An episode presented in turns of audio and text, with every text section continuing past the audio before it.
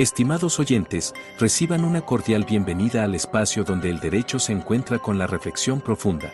El abogado científico. Este foro es nuestra dedicación a explorar las intersecciones entre las disciplinas jurídicas y el pensamiento crítico, ofreciendo un escenario para el diálogo intelectual y el desarrollo personal en el mundo del derecho. Acompaña a Andrés Arellano en este viaje de indagación y descubrimiento. Cada capítulo está diseñado para profundizar en cómo el razonamiento analítico influye y fortalece nuestras prácticas legales, desafiando las convenciones y fomentando un entorno de aprendizaje basado en la comprensión y el razonamiento lógico. El abogado científico se compromete a ser una ventana a la exploración de conceptos jurídicos a través de la lente de la metodología y filosofía científica, con un fuerte enfoque en el análisis crítico y la evidencia. Este enfoque nos permitirá abordar temas desde una perspectiva única, desentrañando las complejidades del derecho y promoviendo una práctica legal más reflexiva y fundamentada. Así, los invito a embarcarse en esta aventura de conocimiento, donde juntos exploraremos los principios que forman la esencia de la abogacía. Prepárense para un viaje hacia la comprensión profunda y el enriquecimiento intelectual. Bienvenidos a El Abogado Científico. Hey, ¿qué tal? ¿Cómo estás? Hoy estamos de regreso en el podcast. Soy bien franco, me tomé un descanso, no del podcast, pero sí de, de estas cuestiones jurídicas, de estas cuestiones de litigio, para mantener ese equilibrio entre lo mental, lo material, lo filosófico, lo espiritual, lo enérgico, lo familiar, etc. Siempre es bueno, ¿eh? Hoy vamos a regresar hablando de los datos de prueba. Es un tema ya que bueno, eh, bastante tiempo tiene ya el proceso penal. Al inicio cada estado tenía su, su código, pero ya con el Código Nacional de Procedimientos Penales, este vino a, a, traer cambios interesantes. Entonces, en mi caso, cuando entró en vigor el Código Nacional de Procedimientos Penales, me aboqué no solamente a, a litigar, claro, está a la defensa particular, pero también fue que junto con ello, eh, me aboqué al análisis e identificación de la dinámica epistémica, la dinámica pragmática del lenguaje y el grado de aplicación metodológica y científica de los operadores jurídicos dentro del proceso penal, a través de ese nuevo ordenamiento y pues la mecánica o la metodología del proceso, a través de audiencias. Entonces, tras reflexionar, en este periodo de tiempo vacacional, tras reflexionar, investigar sobre diversas posturas en torno a lo que se entiende o es el dato de prueba. Eh, la mayoría, también como va a ser mi caso, partimos del 261 del Código Nacional de Procedimientos Penales. ¿sí? Y las posturas que analicé, pues bueno, han sido criticadas, reanalizadas desde ciertos puntos. En lo anterior, principalmente a nivel doctrinal y académico, centrándose en aspectos materiales de ubicación documental y constitución del dato de prueba en el proceso. Sin embargo, el aspecto de su constitución, analizado desde el ámbito empírico, metodológico y pragmática lingüística, pues poco nada se ha analizado. Entonces, de aquí vamos a, a tratar este podcast. Te comento que va a ser un poquito largo, pero créeme que, bueno, vale la pena por lo menos escucharlo porque es una postura estimo diferente a las anteriores. ¿sí? Inicialmente y como contexto, el origen jurídico del dato de prueba queda claro que viene al proceso, como ya dije, a través del artículo 261 del Código Nacional de Procedimientos Penales, el cual a estas alturas, pues ese artículo ya tiene infinidad de interpretaciones doctrinales, ¿sí? Muchos doctores, muchos maestros se han encargado de interpretarlo. No viene al caso de momento hacer una interpretación eh, eh, sistemática, sino, pues bueno, es, es, necesario, pero no, no es el núcleo principal, ¿ok? Eh, desde su entrada en vigor entonces, ya había quienes estaban analizando el tema y tomando posturas al respecto, incluso desde antes, fíjate, identifiqué que desde antes algunos doctores, doctrinarios, académicos ya tomaban posturas. Me topé con unos eclécticos, unos eh, eh, doctrinales académicos muy eclécticos, cosa interesante. Sin embargo, los datos de prueba, si bien tienen origen en una norma, se constituyen en el campo empírico del proceso penal. Fíjate, esto es bien interesante. Por ello, una cosa es su análisis jurídico dogmático, otro su análisis jurídico desde el aspecto empírico metodológico y la pragmática como parte de la lingüística. Y obvio, todos hablamos. Entonces por eso es, eh, es eh, te hago esta división de los análisis que se han hecho del dato de prueba. El jurídico dogmático y el jurídico empírico metodológico y desde la pragmática de la lingüística. Entonces, de momento, estos últimos son los que vamos a emplear, pero no vamos a dejar de lado el análisis jurídico dogmático. Para señalar qué se puede entender por dato de prueba, se requiere partir de un análisis de las posturas académicas y doctrinales derivadas de la interpretación del artículo 261. En primer término, se tiene a quienes señalan que el dato de prueba son las verbalizaciones de los testigos, las proposiciones contenidas en un antecedente de investigación o un registro, ya sea documental o electrónico.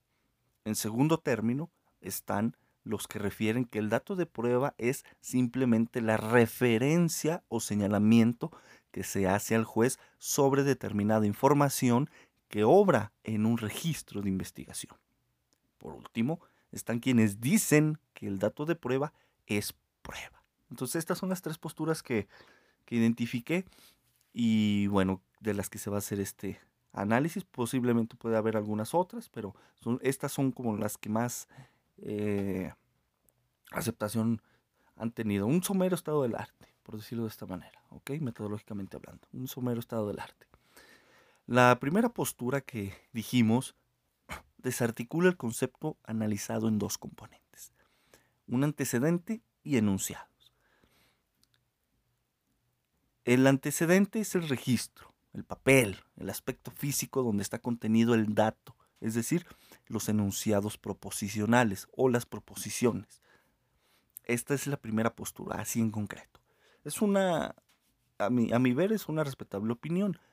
Sin embargo, es una interpretación reduccionista, ya que lo explica, explica el dato de prueba sin ir más allá de una simple o de un simple conjunto de palabras plasmadas en un registro en la carpeta de investigación. Es decir, se deja de lado el aspecto empírico y metodológico de las audiencias, quiénes intervienen en ella y la forma en que aportan información. ¿Sí? También el Código Nacional no señala que el contenido en sí las palabras, enunciados, proposiciones del medio de convicción, que es llamado antecedente o registro, sea el dato de prueba. Entonces, no, el código no nos remite a que el contenido en sí de un, de un antecedente registro, en sí mismo, ojo, en sí mismo, es el dato de prueba. Mucho ojo con esto. La segunda postura, referente a que el dato de prueba es prueba, recae en una confusión en la construcción jurídico, empírica y formal de la prueba, como lo pueden ser principios del proceso, racionalidad, carga de la prueba, forma de valoración individual, eh, es decir, una forma de valoración individual, ya sea también conjunta, armónica, reglas de la lógica, generalidades empíricas, formas de desahogo, etcétera, etcétera. Y también eh, comparado con la construcción jurídico, empírico y formal del dato de prueba. Entonces, la confusión en la construcción jurídico, empírico y formal de la prueba y construcción jurídico, empírico y formal del dato de prueba es lo que eh, se analiza respecto a la postura de que el dato de prueba es prueba.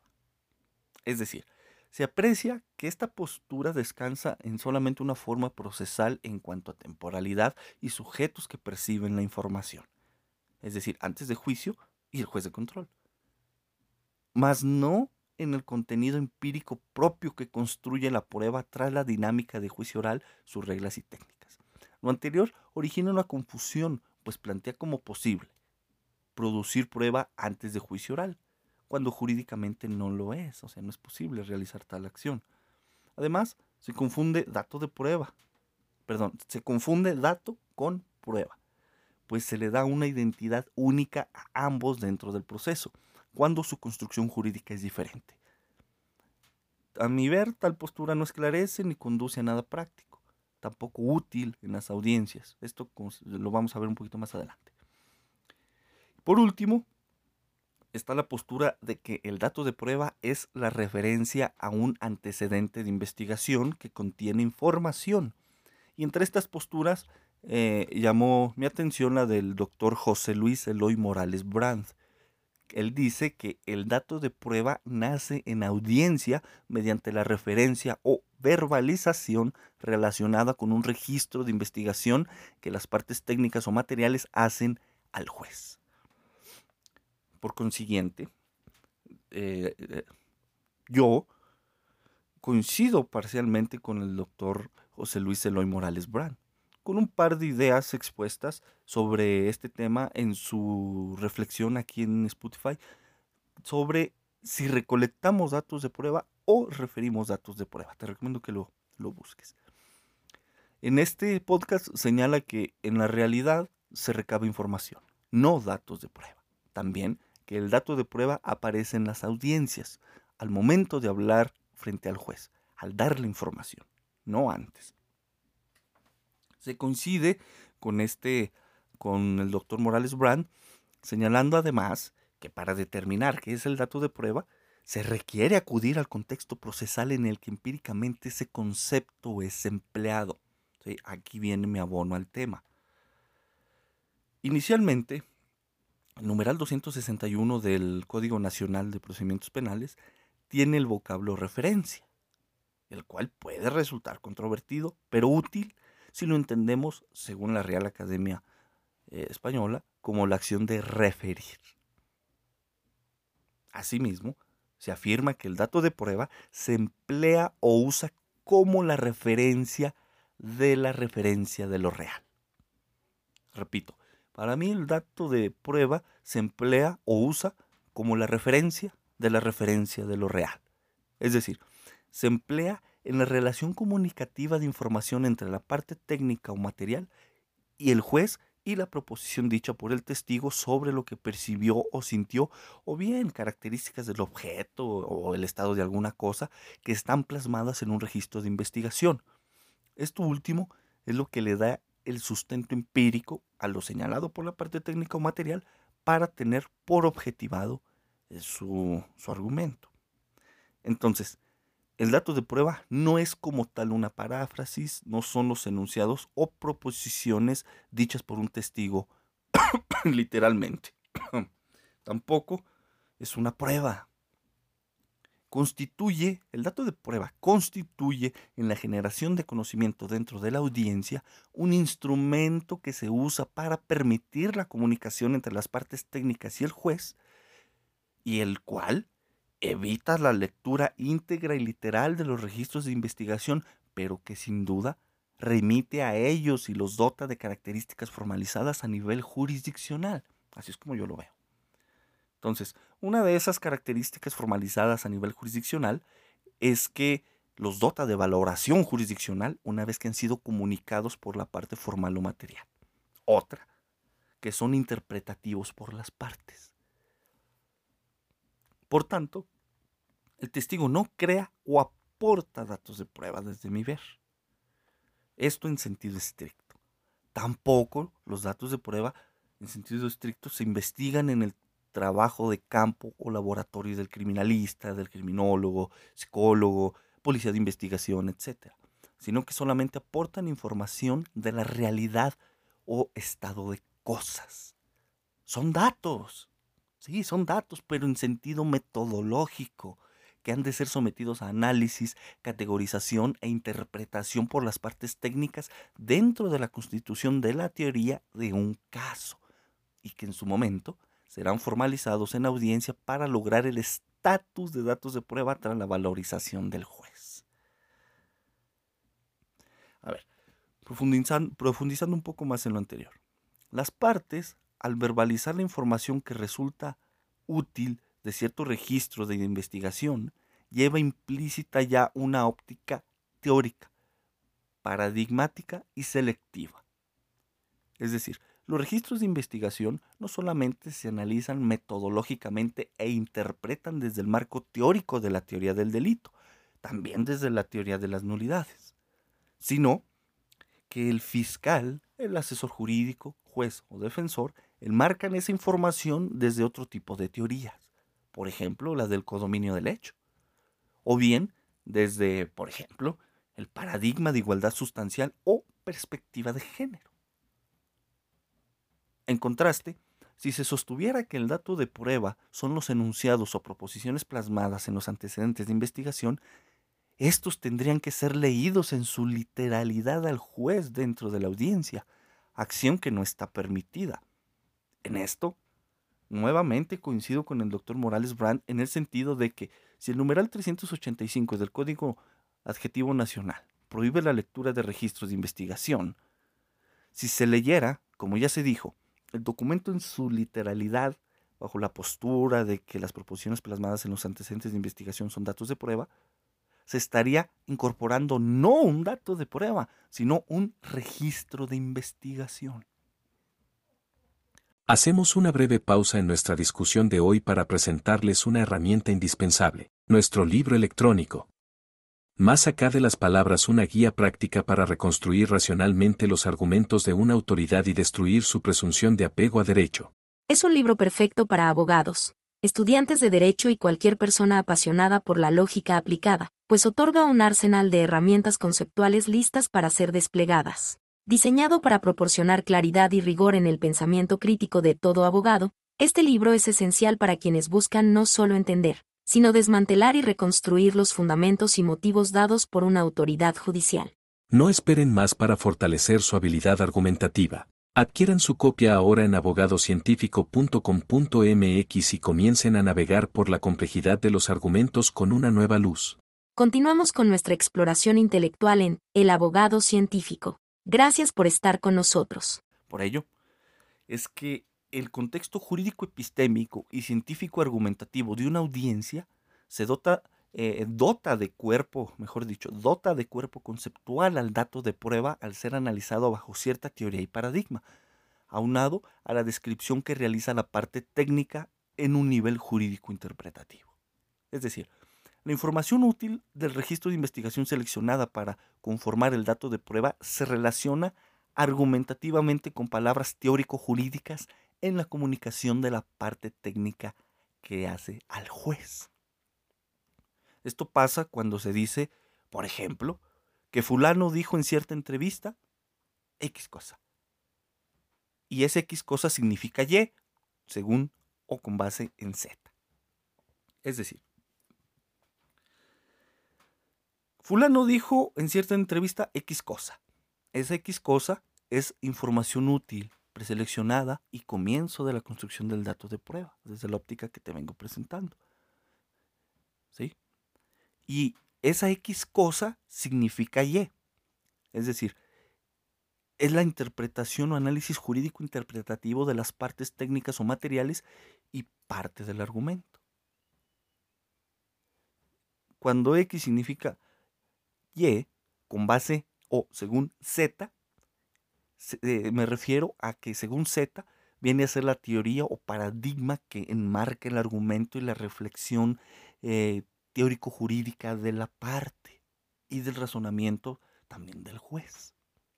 ¿Sale? Esto es a lo que me refería con el aspecto metodológico. Si, si lo vas notando, voy a hacer un paréntesis. Si lo vas notando, les, eh, lleva, lleva cierta influencia de filosofía de la ciencia bajo los algunos eh, panoramas que hablamos en los anteriores podcasts, ¿sí?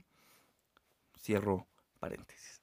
Así, la dinámica, fíjate bien, a mi ver, la dinámica legítima donde surge el dato de prueba es en una audiencia donde está presente un juez que realizará una mediación entre las partes materiales y técnicas, las cuales tras verbalizar, interpretar y contradecir la información que se dice le resulta útil y pertinente de los registros de investigación para la teoría de su caso, procede dar el juez una resolución.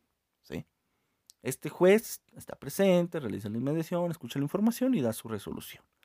De lo anterior, se deduce fácilmente que fuera de esos aspectos no se crean ni desahogan datos de prueba. Por ello, al fiscal o la policía, simplemente tú como defensor, un testigo, un, eh, la parte material, les entrega o les entregamos registros de actos de investigación para que los incorporen a una carpeta de investigación. Más no así les entregamos datos de prueba en los términos que venimos señalando. De lo hasta aquí señalado, se desprenden dos aspectos importantes de carácter jurídico, em, empírico y formal sobre la constitución del dato de prueba. El primero, que antes de que se le conceda el uso de la voz a alguna de las partes, jurídica y formalmente no existen los datos de prueba. Existen solamente registros de investigación. Imagínate por un momento que obra en la carpeta de investigación cierto registro que resulta útil para lograr el fin para el que solicitaste la audiencia. Una audiencia sobre seguimiento, modificación de medida cautelar, etc. Sabes que ese registro te servirá para crear un dato de prueba cuando le enuncies al juez que tienes cierta información, etcétera, etcétera, eh, crearás el dato de prueba. Y el registro está ahí. Pero al estar argumentando, se te olvida extraer oralmente esa información y dársela al juez de control. En ese caso, jurídica y formalmente, en esa audiencia, ese dato de prueba no existió. Lo anterior es independiente del sentido de la resolución del juez. Entonces, tenías un registro que te era útil, en tu argumento no lo usaste, ese dato de prueba no existió en esa audiencia. Ahora, el segundo, el segundo eh, aspecto importante de carácter jurídico, empírico y formal es que los aspectos esenciales y contextuales que constituyen el dato de prueba son los siguientes, a mi ver. Que exista un registro en términos del artículo 217 del Código Nacional de Procedimientos Penales. Que lo enuncie una parte técnico-material. Que se encuentre un juez competente presente escuchando esa verbalización de la parte procesal correspondiente. Y que sea en audiencia mediante los principios de mediación y contradicción para luego proceder a su valoración. Así pues, es que afirmo que los datos de prueba los crean las partes técnicas, ¿sí? Coincidiendo con el doctor Morales Brand. ¿sí? Los datos de prueba los crean las partes técnicas o materiales en una audiencia en presencia del juez. Con estos aspectos importantes de carácter jurídico, empírico y formal, tanto esenciales como contextuales de construcción de datos de prueba, es que el juez puede resolver el problema o situación sometida a su consideración. Lo anterior, porque se construye cierta confianza y certeza en que lo que resuelva no se basa en subjetividades, ¿sí? En este punto, entonces, estimo queda claro el aspecto jurídico, material y formal del dato de prueba. Por otro lado, y adelantándome un poco, ya también ya por último, se requiere señalar que con independencia del aspecto de licitud en los datos de prueba, la nulidad recae o bien sobre el medio de prueba o el acto mismo en que se obtuvo la información que se registró e incorporó a la carpeta de investigación y que posteriormente se volvió dato de prueba en audiencia. No, la nulidad no recae sobre el dato de prueba. ¿Sí? Me explico. Lo anterior, porque el artículo 264 de la norma nacional no señala esa posibilidad sino que solamente el dato de prueba es considerado prueba ilícita. Entonces, hay eso de nulidades y pruebas ilícitas, eh, ilícitas también ya fue muy este, analizado, tanto en algunas tesis como por algunos doctrinarios, y obviamente no es lo mismo, ¿sí? Que la prueba imperfecta, que la prueba ilícita, que la nulidad absoluta, que la nulidad relativa, que el objeto, que el consentimiento, etcétera, etcétera. Eso ya fue analizado, no nos vamos a profundizar. Entonces, eh, que el 264 no diga que el dato de prueba, eh, que solamente el dato de prueba es considerado prueba ilícita, a mi ver, desde el nivel de significación es congruente, aunque semántica y pragmáticamente se confunde dato de prueba con prueba. Pero no es interés debatir ese, en este momento ese, esa confusión semántica y pragmática, porque atiende, a mi ver, atiende más a un error legislativo que interpretativo. Entonces, se reitera que es congruente porque una referencia no podría anularse, dado que deviene de una extracción de información contenida en registros que manifiesta una parte técnico material. Por ello, el numeral citado remite, si le das una lectura, nos remite a la nulidad del acto que, con violación de derechos fundamentales, se registró y que de ese registro verbalizado por la parte técnico material se desprendió el dato de prueba ilícito. Y luego ahí, ahí entran ya eh, esa cuestión que muchos ven como prueba imperfecta, que sí se puede sanear, que sí se puede convalidar, etc. Eh, por otro lado, no interesa en este punto hacer referencia a los medios de prueba, sencillamente porque su forma de comunicación al juez es diferente a la forma de comunicación de los datos de prueba.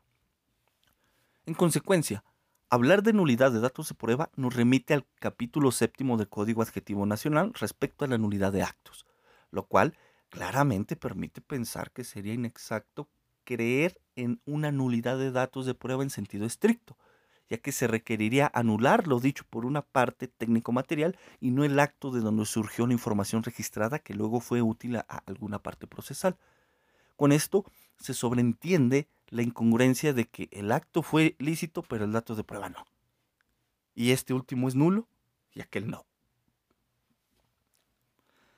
Por ello, es que se requiere pues anular el acto. ¿sí? Se va uno sobre la nulidad del acto.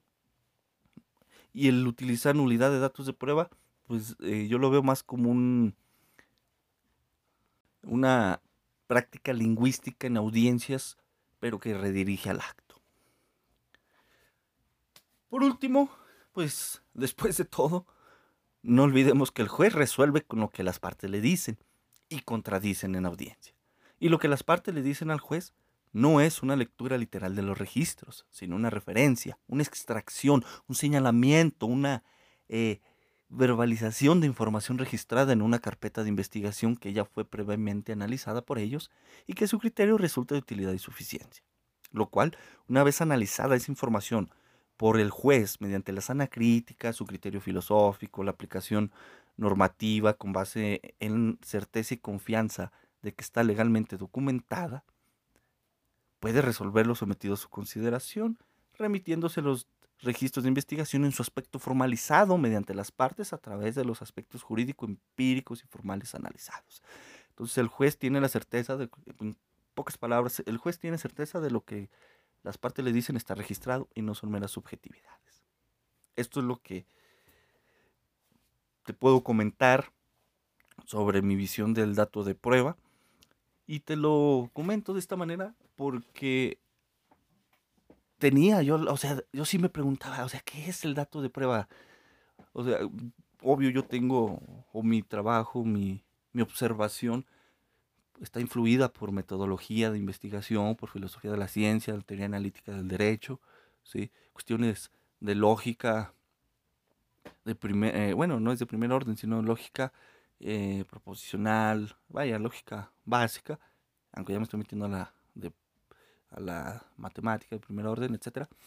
Eh, es por ello que yo veo el dato de prueba así. yo no le encontraba sentido a que un concepto abstracto de tal aspecto tuviera una fuente material como tal, sino que llegué a esta conclusión, ¿no? Que era una, después de escuchar al, al doctor Brand, que era una una construcción más empírica y de tipo lingüística que realmente del mundo objetivo, como los registros de investigación. Espero te sea de utilidad y bueno, estoy abierto a críticas, estoy abierto a, comentarios al respecto. Igual puede que, pues, que esté equivocado, sin embargo, antes de señalar alguna equivocación, pues acudamos al, al, campo, ¿no? a realizar una observación directa, por ejemplo, de audiencias de vinculación, pues vaya literalmente de cualquier audiencia diferente a la intermedia y a la de juicio oral, en donde se, desahoguen o se le hagan saber al juez datos de prueba, eh, observando cómo lo hacen las partes, o sea, cómo se construye ahí, quién lo construye, qué se dice, cómo se referencia, cómo se extrae la información, cómo se valora es que la mayoría dice que es que la valoración es menor a un juicio. Sí, pero lo, importante es cómo, cómo se da esa valoración y cómo el juez eh, podría o posiblemente comprender el dato de prueba. Yo no digo que todos los jueces lo comprendan de la misma manera que yo. Hay quienes sí lo ven así como enunciados, hay quienes a lo mejor sí los ven como pruebas. Entonces, eh, pero a mi ver, ya con estos aspectos comentados, pues eh, no es así, ¿va? Bueno, ojalá y te sea de utilidad.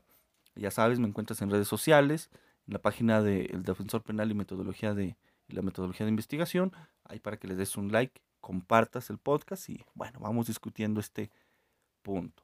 Igual vamos a seguir subiendo podcast ya después del break. ¿Sale? Cuídate mucho y mucho éxito en tu labor. Y no olvides aplicar la metodología de investigación en tu trabajo y el análisis crítico de lo que leas o escuches. Hasta luego.